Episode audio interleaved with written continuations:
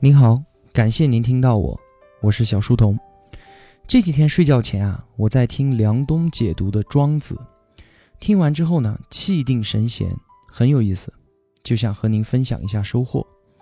关于梁冬，我想如果您年龄与我相仿，或者是比我年长的话，应该会知道他。他曾经担任过百度的副总裁，现在呢是正安中医的创始人、企业家。他对国学和中医抱有极大的热情，在他做媒体人的时候，也就是当电视台节目主持人的时候，他主持了一档节目，叫做《国学堂》，其中有几期呢，还邀请到了王东岳。去年我在看王东岳老师《物演通论》的时候啊，我还专门去找了这几期节目来看。所以呢，梁冬他既是一名公司高管，也是一名企业家，同时还是一位资深媒体人。并且啊，作为我个人来说，我确实应该尊称他一声老师。为什么呢？因为他还有一档节目叫做《东吴相对论》。我想啊，您知道他大名的话，一定是因为这一档节目。现在我每期都在追的逻辑思维，其实很大程度上是继承了《东吴相对论》的衣钵，打通经济生活任督二脉。呵呵，我印象非常的深刻。开播呢是二零零八年。一直播到一四年停播。我是零九年从大学毕业步入社会的，在这段时间，东吴相对论确实教会了我很多东西，我受益良多。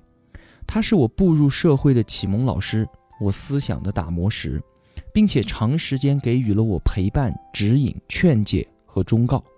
所以，我怎么能够不尊称一声老师呢？对吧？现在呢？吴伯凡在得到开了收费订阅专栏，叫做《伯凡日志录》。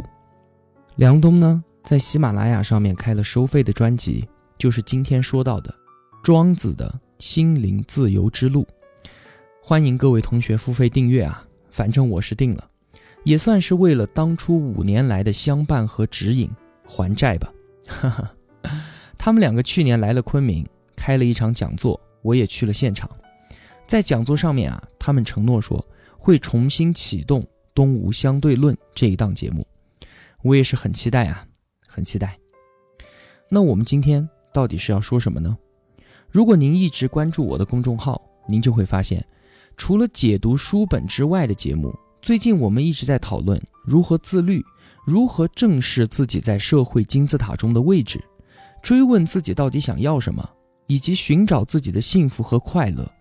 等等乱七八糟的话题，其实啊，这些零零种种的内容，都是在围绕着一个主旋律，就是给自己的内心找到一条自由的出路。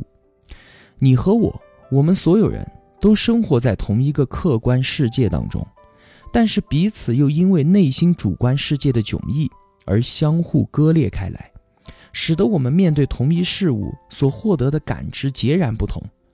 其实啊。真实客观世界才是一面镜子，它映射出来被我们看到的画面，只不过是我们自己的内心罢了。所以，不断形成自己的认知体系，不断升级自己的意识版本，不断修炼自己的心智模式，给自己的内心找到一条自由的出路，会是我们今后讨论的不变主题。我们身处在当今社会。普遍都感到非常的焦虑，有钱人有有钱人的痛苦，中产阶级呢有中产阶级的郁闷，底层人民有底层人民的无可奈何，像是社会阶层的固化、创业的压力、职场的辛酸、身体的透支和对时代迅速变迁的无所适从，等等等等等等。不过呢，说一千道一万，我们现在所有的焦虑，其实都可以从我们自己内心中的一道门。排解出去，一道通向心灵自由的门，而打开这扇门的钥匙，并非需要我们苦苦寻找，而一直就握在我们每个人的手里面。今天的话题啊，我们就从梁冬解读的《庄子》说起吧。您可以闭上眼睛聆听，我慢慢和您说。梁冬说啊，《庄子》是跨越了两千多年而来，给我们每个人。带来的一味心灵解药。我们现在所面临的各种焦虑和不适，庄子早已在两千多年前就已经思考过这些问题，并且教给了我们各种方便法门。梁冬说啊，关于对生命的追问，是他自己在读庄子的时候一个贯彻始终的命题。什么是生命呢？生是变化的力量，命是意识的版本。现在是一个如此不确定的时代，我们怎么保证自己生命的自在呢？可能是要先明白，生命它本身就是一股流，是一股气。我们所面临的环境是在不断变化的。《庄子》一书中的开篇《逍遥游》说的就是这么一件事儿：北冥有鱼，其名为鲲。《逍遥游》中的“游”和北冥有鱼的“鱼”。这两个字要告诉我们什么呢？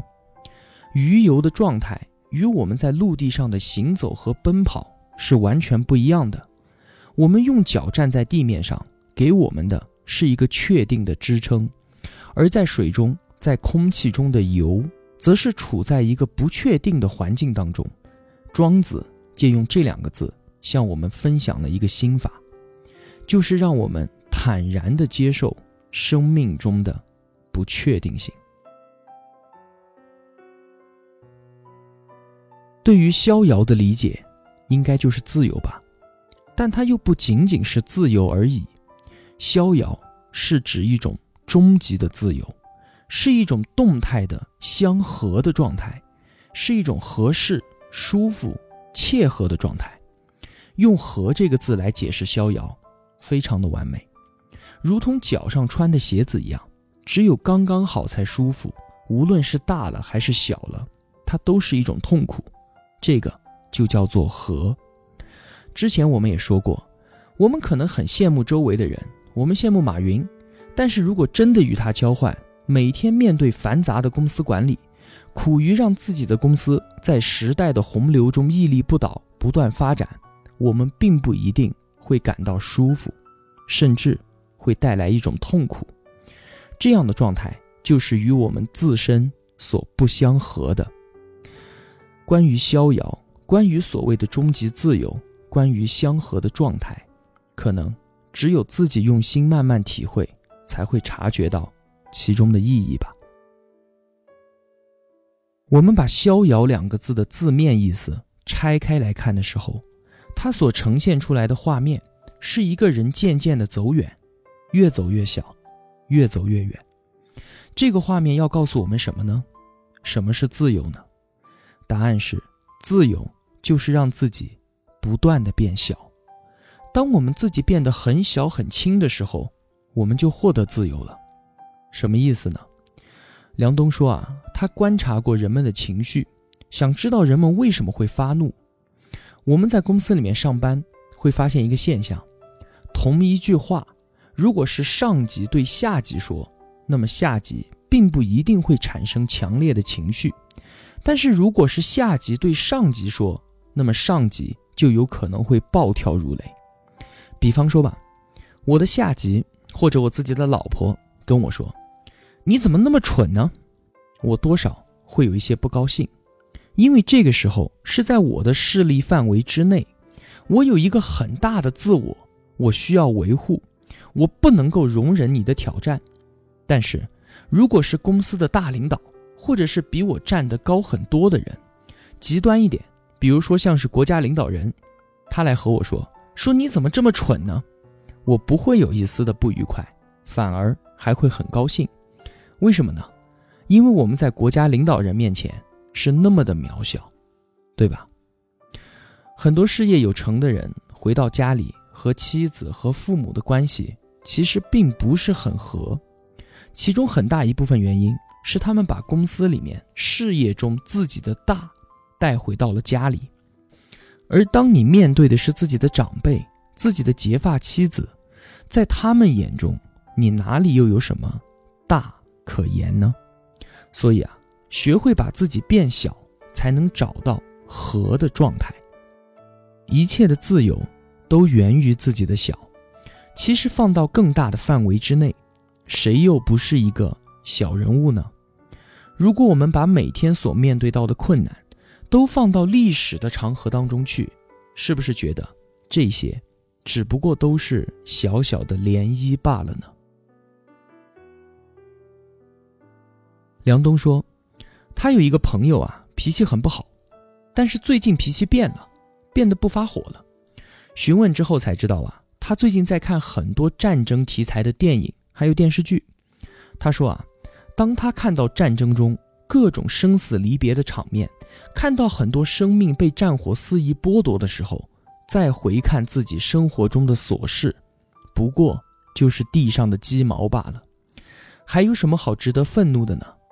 梁冬说：“他如己尽于道，其实就是这样的。当我们找到了一个大的参照物，我们就变小了。一变小，那么自由就离我们更近了。说到小，可能您会有这样的误解，觉得是不是要把自我不断的压缩，像压缩饼干一样，压缩到一个不知名的角落里面去？其实啊，这里所说的小。”并非是把自己变得卑微，变得不是东西一样的小，而是让我们看到大之后相对的小。我们自身并没有改变，只是我们心中的格局变大了，看到的世界变大了，找到的参照物变大了，反过来使得自己变小了。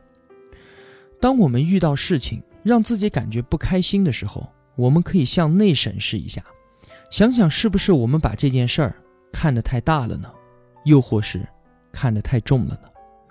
我们经常都会把今天股票的涨跌、领导对自己的好恶、工作上的点滴得失，变成给自己不断带来痛苦的源泉，对吧？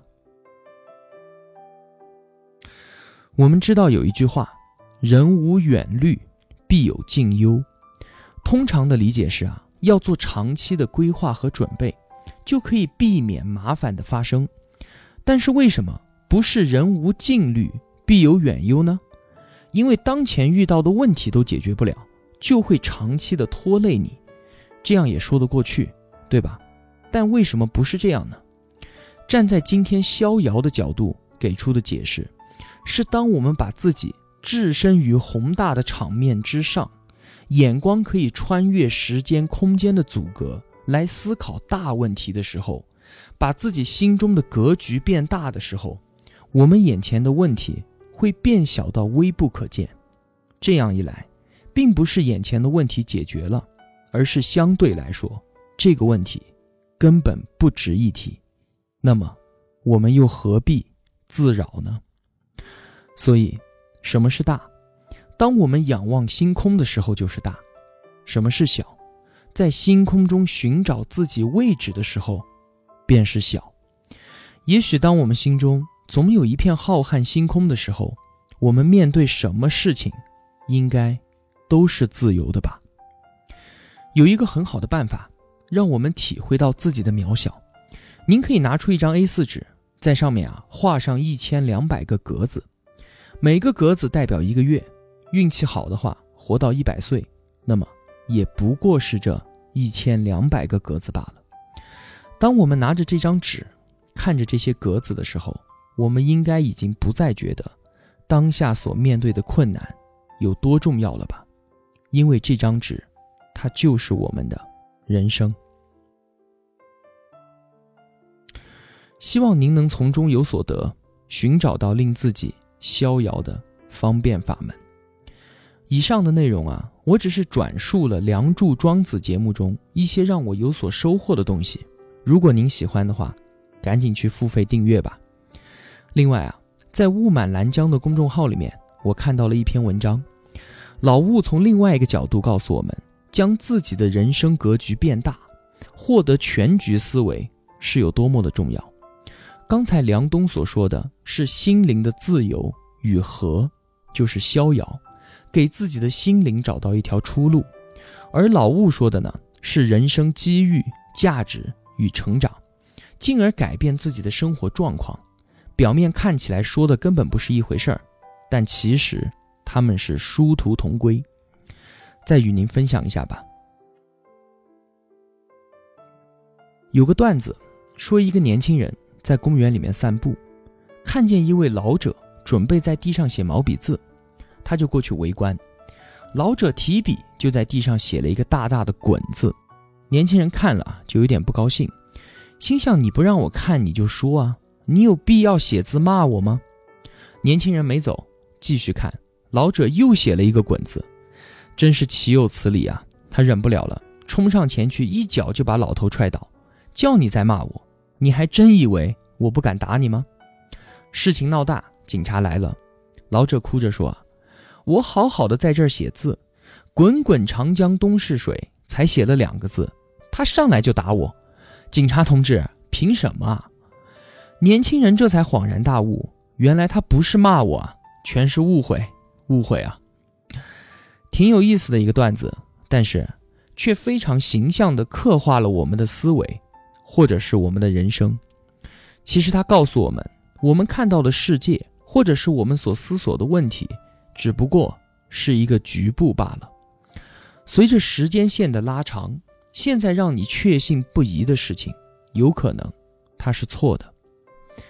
话说啊，有一个熊孩子，读书不行还手欠，他总喜欢拆东西。家里面呢有一辆破自行车，他每天偷偷的拆开再装回去。后来家里买了一辆摩托车，他又手痒去拆，结果被老爸发现，打个半死。过段时间呢，好了伤疤忘了疼，他又去拆，又被打。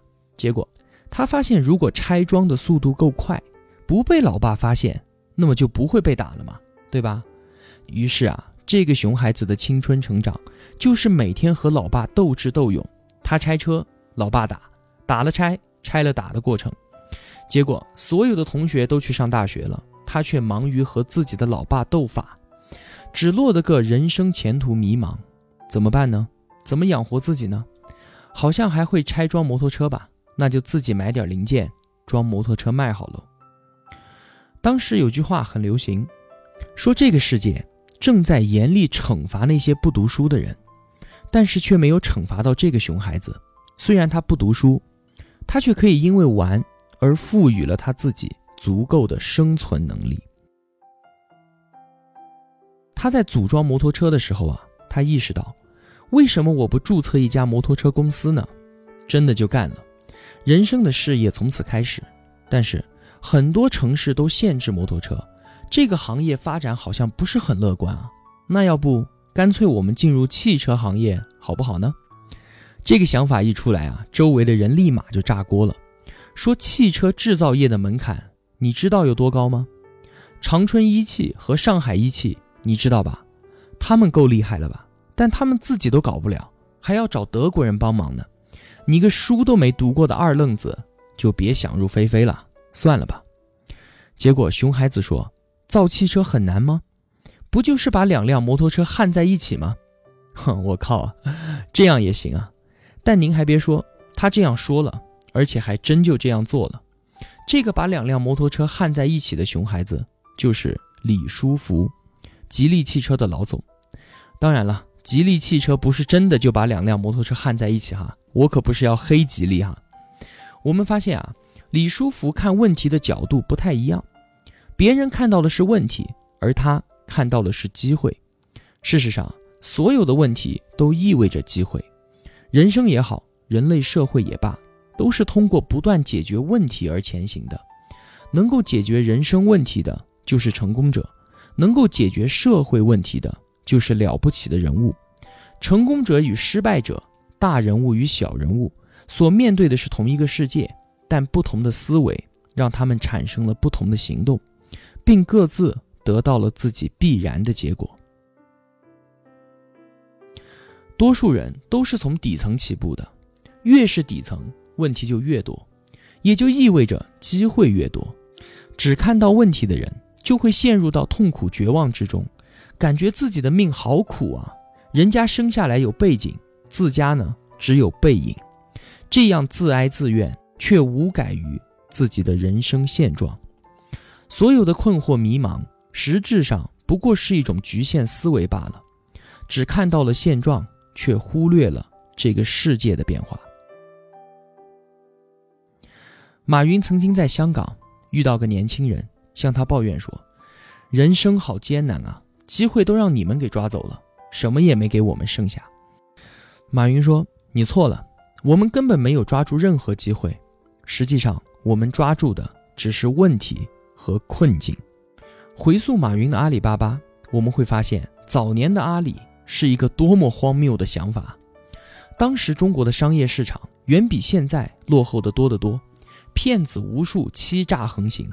许多人嘲笑马云，说网络交易啊根本就不可能啊！你买东西的，你敢不敢先打钱过去呢？打钱过去，人家不发货，你找谁说理去？你卖货的，你敢不敢先发货？发了货收不到钱，谁来赔你呢？事实上啊，当年的马云根本解决不了这个问题。他在网上将买家卖家联系好之后，线下见面，然后再面对面的交易。支付宝出现之前的马云不存在丝毫成功的可能，但是突然有一天，马云他发现了支付宝。那为什么是他发现，而不是别人呢？